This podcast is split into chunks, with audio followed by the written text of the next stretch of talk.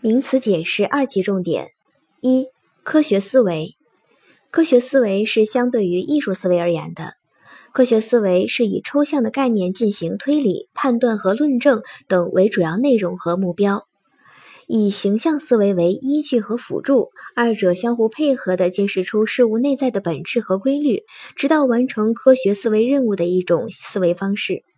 在艺术思维和科学思维这两种不同的思维方式中，都包含着形象思维和抽象思维两种互相为用的思维形式。所不同的是，艺术思维在形象思维和抽象思维相统一的系统中，以构思艺术意象为目标，因而形象思维占绝对优势。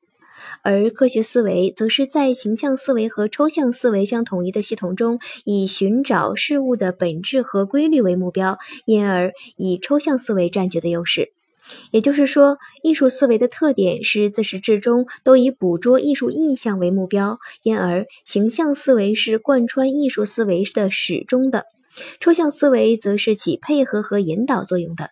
而科学思维的特点，则是以捕捉事物的本质和规律为目标，因而抽象思维是贯穿科学思维的始终的，而形象思维仅起配合和论据作用的。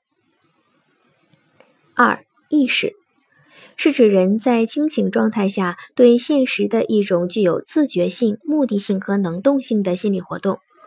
没有人的意识，就不会有艺术创作。艺术家创作一件作品，大多是源于一定的意识。在艺术创作中，意识的重要作用表现为对艺术的审美理想、创作目的、创作规律等诸方面的自觉认识和掌握，